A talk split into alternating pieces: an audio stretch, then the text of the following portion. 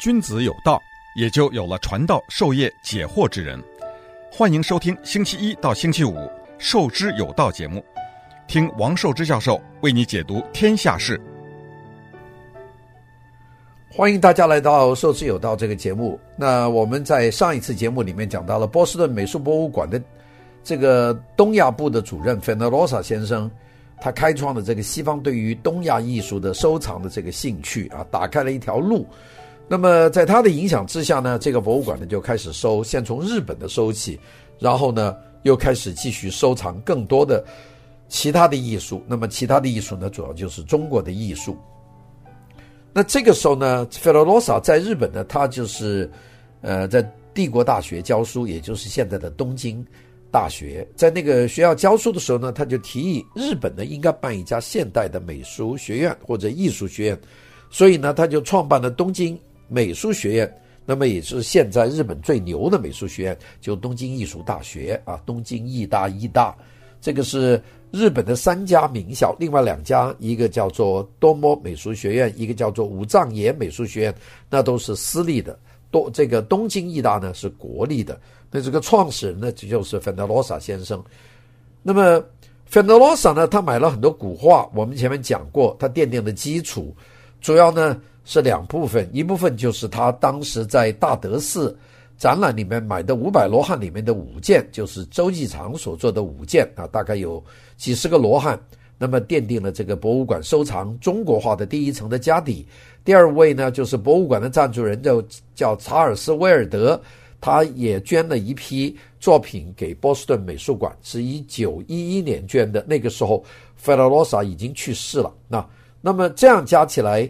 波士顿博物馆呢就开始了，但是真正对波士顿的美术博物馆起到收藏的作用的呢，还应该感谢这个波士顿美术博物馆的中国和日本美术部的第三位主管，就是范德罗萨在日本的学生，叫冈仓天心啊。冈仓天心呢为波士顿美术博物馆工作期间呢，他每年都要到中国去收藏。当时中国呢政局不宁，国宝外流。港仓呢，当时只购买名气很大的作品，可以作为研究的这些作品，那么可以填补空白，并且呢，以后可以形成系列的作品。所以呢，他买了一大批名气很大，并且呢是可以变成填补空白的。比方说，他买了南下的夏圭的《风雨行舟图》，买了元代的王振鹏的《姨母玉符图》，这个是一个手卷。那个都是他收藏的，并且呢，一九一二年，冈仓还请中国书画家吴昌硕写了“为古为图，与古为图”四个字，这个字做成匾，这个匾呢，现在还挂在波士顿美术博物馆里面啊，“与古为图”。这个冈仓天心呢，因此呢，在美国博物馆的收藏中国书画算是一个非常重要的人。冈仓天心日本的名字的读音是读成 Okakura。卡库佐啊，奥库卡瓦，奥库卡拉卡库佐，他是日本明治时间的一个美术家，一八六三年生，一九一三年去世。他也做美术评论家、美术教育家、思想家。他的呃，还有当然还有这个弟弟，弟弟是专门研究英国文学的，叫做冈上由三郎。这个人呢，也颇有名气。君子有道，也就有了传道授业解惑之人。欢迎收听星期一到星期五《授之有道》节目，听王寿之教授为你解读天下事。一八九三年的冈仓天心在日本呢，最早呢开埠的横滨。那个他生于一个商人的家庭，从小呢就学习汉字，七岁呢。就进入了外国人开办的英语学校学习学习英语，所以英语和汉语呢都非常好。十六岁的时候，冈仓进入了东京帝国大学，成为东京帝国大学的第一届的毕业生。在这里呢，他就认得了这个充分肯定日本文化的美国人，叫恩日斯 Francisco Fenollosa，就成了 Fenollosa 的最好的助手。那么帮他一起呢，努力的成就日本的艺术品和日本的文化。一八八七年，这个冈山天心呢就担任了东京美术学校的筹备负责人之一。这个学校就东京艺术大学是在一八八九年正式创立的。一八九零年，这个冈仓呢有担任东京美术学校的第二任的校长，这是冈仓活动最为活跃的时期。这个时期的美术教育在日本的颇有名气，培养出一大批美日本很著名的美术大家，其中我们中国人都知道的，像横山大观、下村观山这些人呢，都是这个时候毕业的。一八九八年，他受到这个东京艺术大学的这个校内人士的排斥啊，他就被迫辞职了。那么他有一度呢，和也是同时辞职的横这个横山大观呢，就创立了日本美术院。这个团体呢，随着这个冈仓的创作能力，他开始下降，就沉寂过一段时间。因为他自己他的重点呢放在这个做理论上去，就没有画画。所以呢，后来呢，他去世以后，一九一三年。横山大观呢，再把它发展，就变成现在非常重要的日本美术美术院。一九零四年，根据 Fenollosa 的推荐呢，冈山呢就来到了波士顿美术馆的中国日本美术部工作。以后呢，为了帮助这个馆收藏美术作品，他奔波于日本、美国还有中国之间啊。他并且呢，他自己在日本的茨城县也有一个美术工作室。那么，这个茨城县的美术工作室后来成为茨城大学五浦美术文化研究所的所在，现在还在的。那，那么，一九一零年，冈仓就成为波士顿美术馆中国日本美术部的部长。他晚年呢，他多次的去游历印度和中国，在美国写出了《东洋的理想》《日本的觉醒》《说茶》等等的著作，向西方呢宣传东方，特别是日本的文化。那么，他和日本最著名的思想家福泽谕吉要求日本脱离亚洲的观点很不一样。冈仓呢强调亚洲文化的一体性。他在《东洋的理想》的开篇，他就说亚洲是一体的。虽然喜马拉雅山把两个强大的文明，就是具有孔子的集体主义的中国文明和具有佛陀的个人主义的印度文明隔开。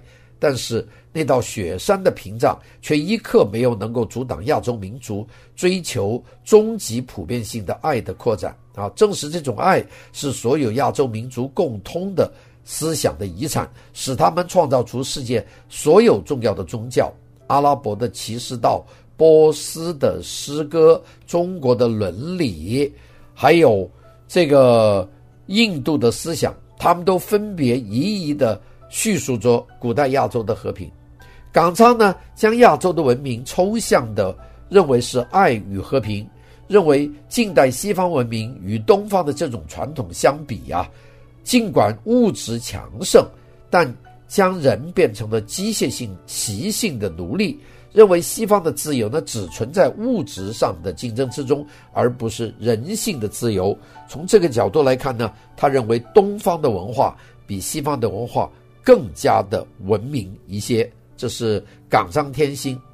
所以冈仓天心呢，他的引路人呢，就是这个 f e n o l o s a 这位名家。那么他们两位主持波士顿美术博物馆呢，当然波士顿美术博物馆呢，就得到了一批非常重要的这个东西。好的，君子有道，也就有了传道授业解惑之人。欢迎收听星期一到星期五《授之有道》节目，听王寿之教授为你解读天下事。我们知道，美国博物馆呢，这个早期收藏的人有三杰，就有三个非常棒的人。那个这三个人呢，其实都很不一样。那他们这三个人如果没有这三个人，美国现代博物馆不可能有中国的古代的书画。那么最重要的有有三个，那一个人呢？就叫做丹曼罗斯，叫做 Damon Warder Ross 啊，一八五三年生的，一九三五年就去世的。Damon Ross 呢是一个奇人，那么所以 Damon Ross 呢，他的对中国古画贡献最大应该是他，他捐献的精品呢是非常多。那么他的展出的作品呢，其实有很多都是非常大的一些精品啊，他其实。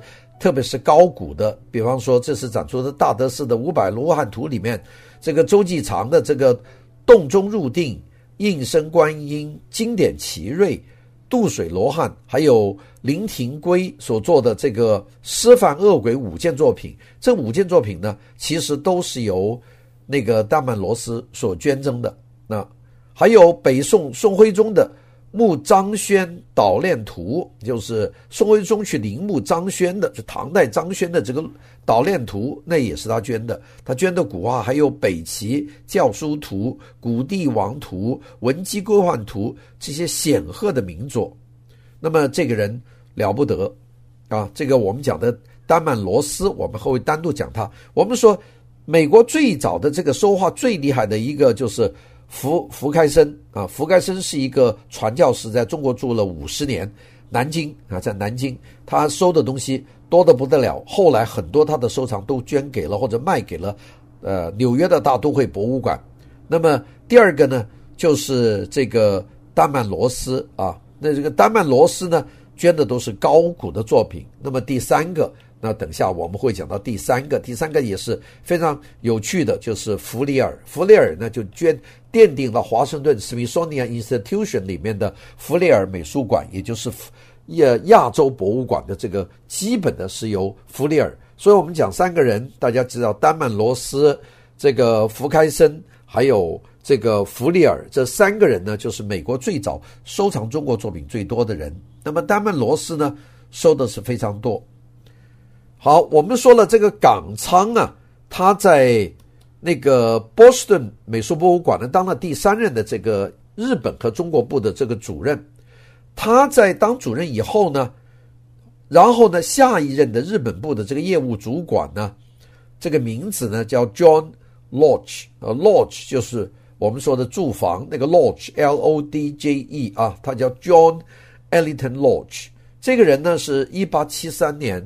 出生的啊，一八七八年出生的，一九四二年去世的。这个我们说 John Lodge 呢，他担任很长。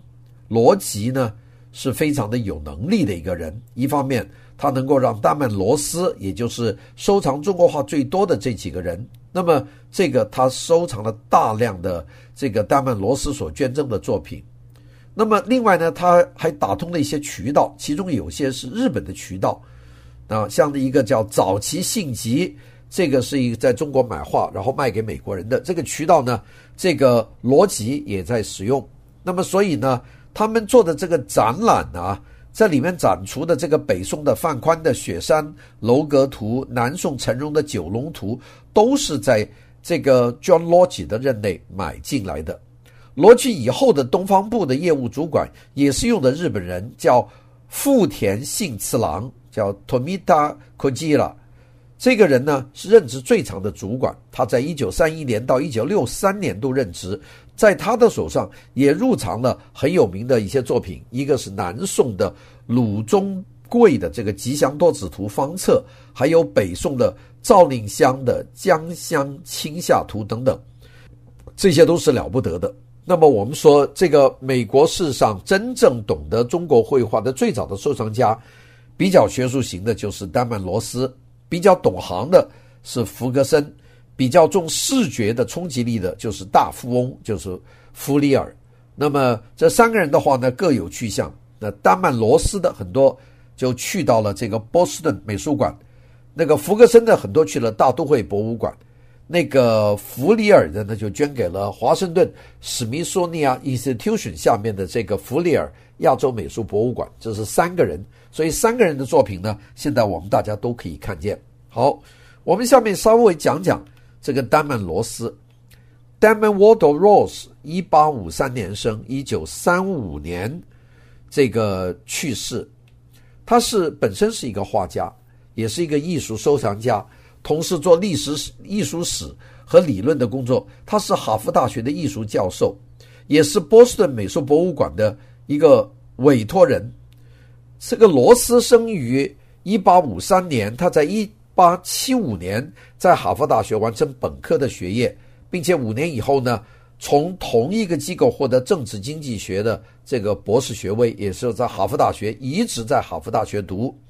罗斯呢，在读书的时候就开始对艺术感生兴趣，并且在一八八九年开始在哈佛大学这个教授设计和理论的课程。罗斯呢，将他的余生花费了大量的力量讲授这些相关的主题，与美术博物馆合作。波士顿在他们蓬勃发展的东方艺术部，那么他是由于他们推动的，并且呢，在世界各地寻找艺术品，以增加呢的个人的收藏。罗斯是整个波士顿精英这个阶层里面的一个积极的成员。大家都知道，不仅他和美术博物馆和艺术界有知名的关系的人，他并且认识很多人。他比方说，他认识这个路易斯·布兰戴斯啊，这个认识 John Singer，还认识这个 Sargent，这些都是美国的这个印象派时期的一些大画家。啊，他认识的人很多，那么并且也认识很多家庭啊，好像这个 Joseph Linda Smith，这个 Elizabeth，这个呃托尔特加德纳。和波士顿最著名的家庭的成员，他都认识，所以这个罗斯，这个 Damon 罗斯呢，是一个非常厉厉害的一个活动家。他在哈佛大学和波士顿美术博物馆和其他地方的演讲，还有他一些学生呢，后来呢都成为杰出的艺术家，其中包括这个 Haman Bloom、Jackie Levin，还有这个 Mario Drawforth Page 等等，这些人都成为艺术家。罗斯在作为收藏家的职业生涯里面呢，向美术博物馆捐献的产品呢，涵盖了广泛的这个地理、时间和物质的多样性。他收集了无数的欧洲的艺术品，还有许多中国和日本的绘画的仿制品。在 Damon Ward Ross 的博物馆收藏的众多的物品里面，有一个来自吴哥窟的这个石头。这个石头的像，还有一幅七世纪的中国的卷轴画，属是属于这个杨林奔的这一幅作品，还有一套这个京都乐园的浮世绘的这样的折子画，还有一个佛教的石碑和这个绘画有一大批，所以这个人出了很多的作品，啊，我们很有幸，他的作品大部分都在波士顿美术博物馆。君子有道。也就有了传道授业解惑之人。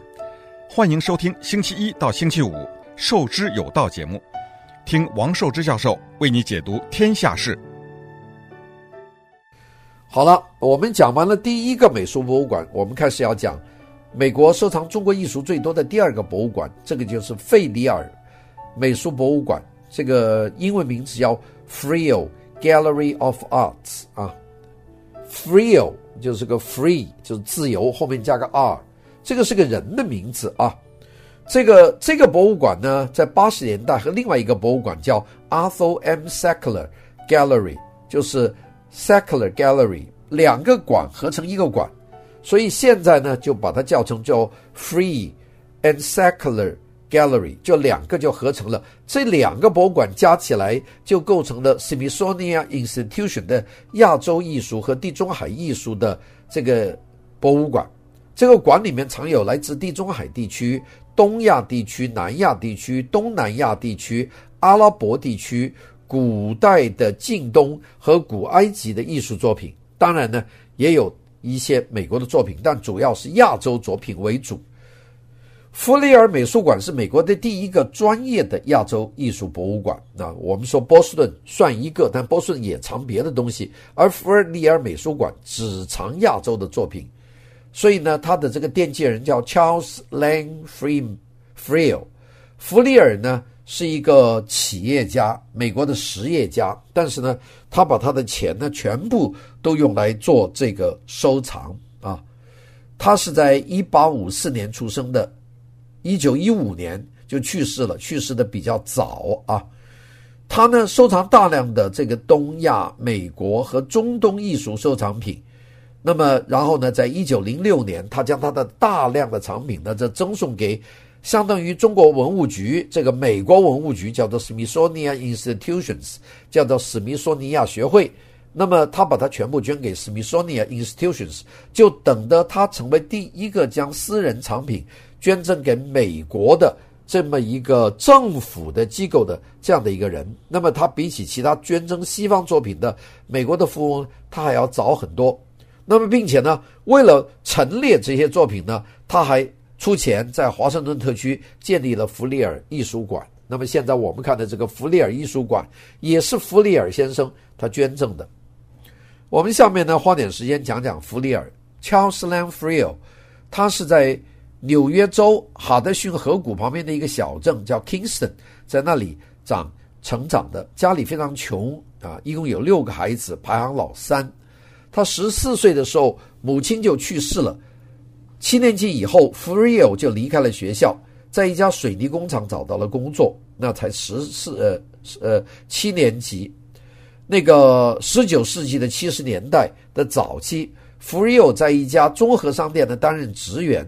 这个时候呢，他被一个贵人呢就注意到了。这个人的名字叫做 Frank Heckler。这个 Frank Heckler，他当时。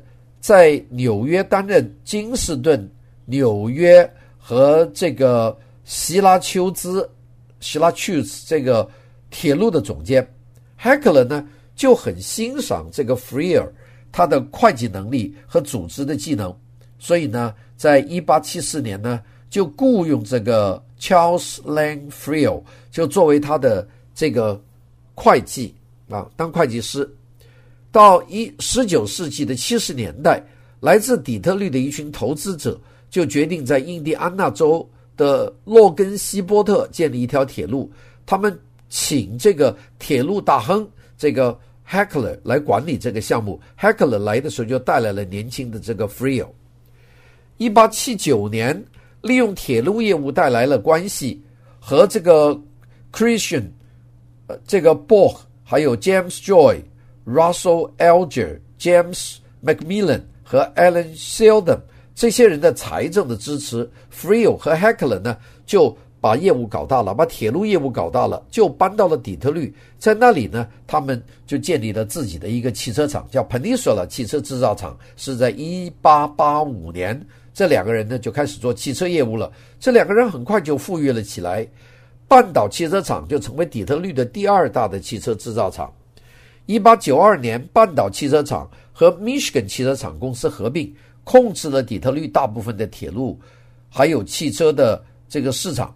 当时 Michigan Peninsula Co Car 就是这个汽车厂是 Michigan 最大的制造厂。七年以后，这个 Freel 呢就组建了一个包含十三家公司的联合公司，在一八九九年创立了美国汽车和铸造厂。这个是讲他的发迹史，跟艺术没有关系。在十九世纪的后期，Freel 的健康情况就明显下降。这个九十年代经济萧条，这个和福瑞尔在公司内部的压力相结合呢，它造成了很严重的心灵上的创伤。Friel 被诊断出患有神经衰弱症，这是美国上流社会当中普遍存在的神经的病迹。当时神经衰弱的治疗包括要长时间的休息啊，还要鼓励这些男性在荒野中进行活动啊。Friel 呢也不例外，他的治疗呢包括在加拿大的荒野和 Kasky 的这个郊游。除了把旅行作为治疗手段以外呢，他还有一样辅助的调节心理的东西，就是在家里开始收集艺术品。一八九九年，Friel 开始从工业界退休。把他的时间和精力全部聚焦于收藏艺术品和旅行。一九一九年，Friel 由于中风而去世了。当时他正住在纽约市的第五大道的第五十五街的这个 Gotham 酒店。他把大部分的艺术收藏品，大概超过九千五百件，都留给了联邦的政府。这些作品呢，现在都存放在史密索尼亚学院的博物馆里面。Friel 呢，没有妻子，没有孩子，他的遗产呢，不仅仅是财富或者艺术收藏，也是他作为一个艺术家和公众这个赞助人的这种慷慨。这位离开学校去水泥厂工作的男孩，最终呢，向美国这个国家捐献了国家的第一批美术的珍藏。这个讲到 Friel，我们休息一下，就讲讲他怎么做收藏，跟谁去做收藏。好的。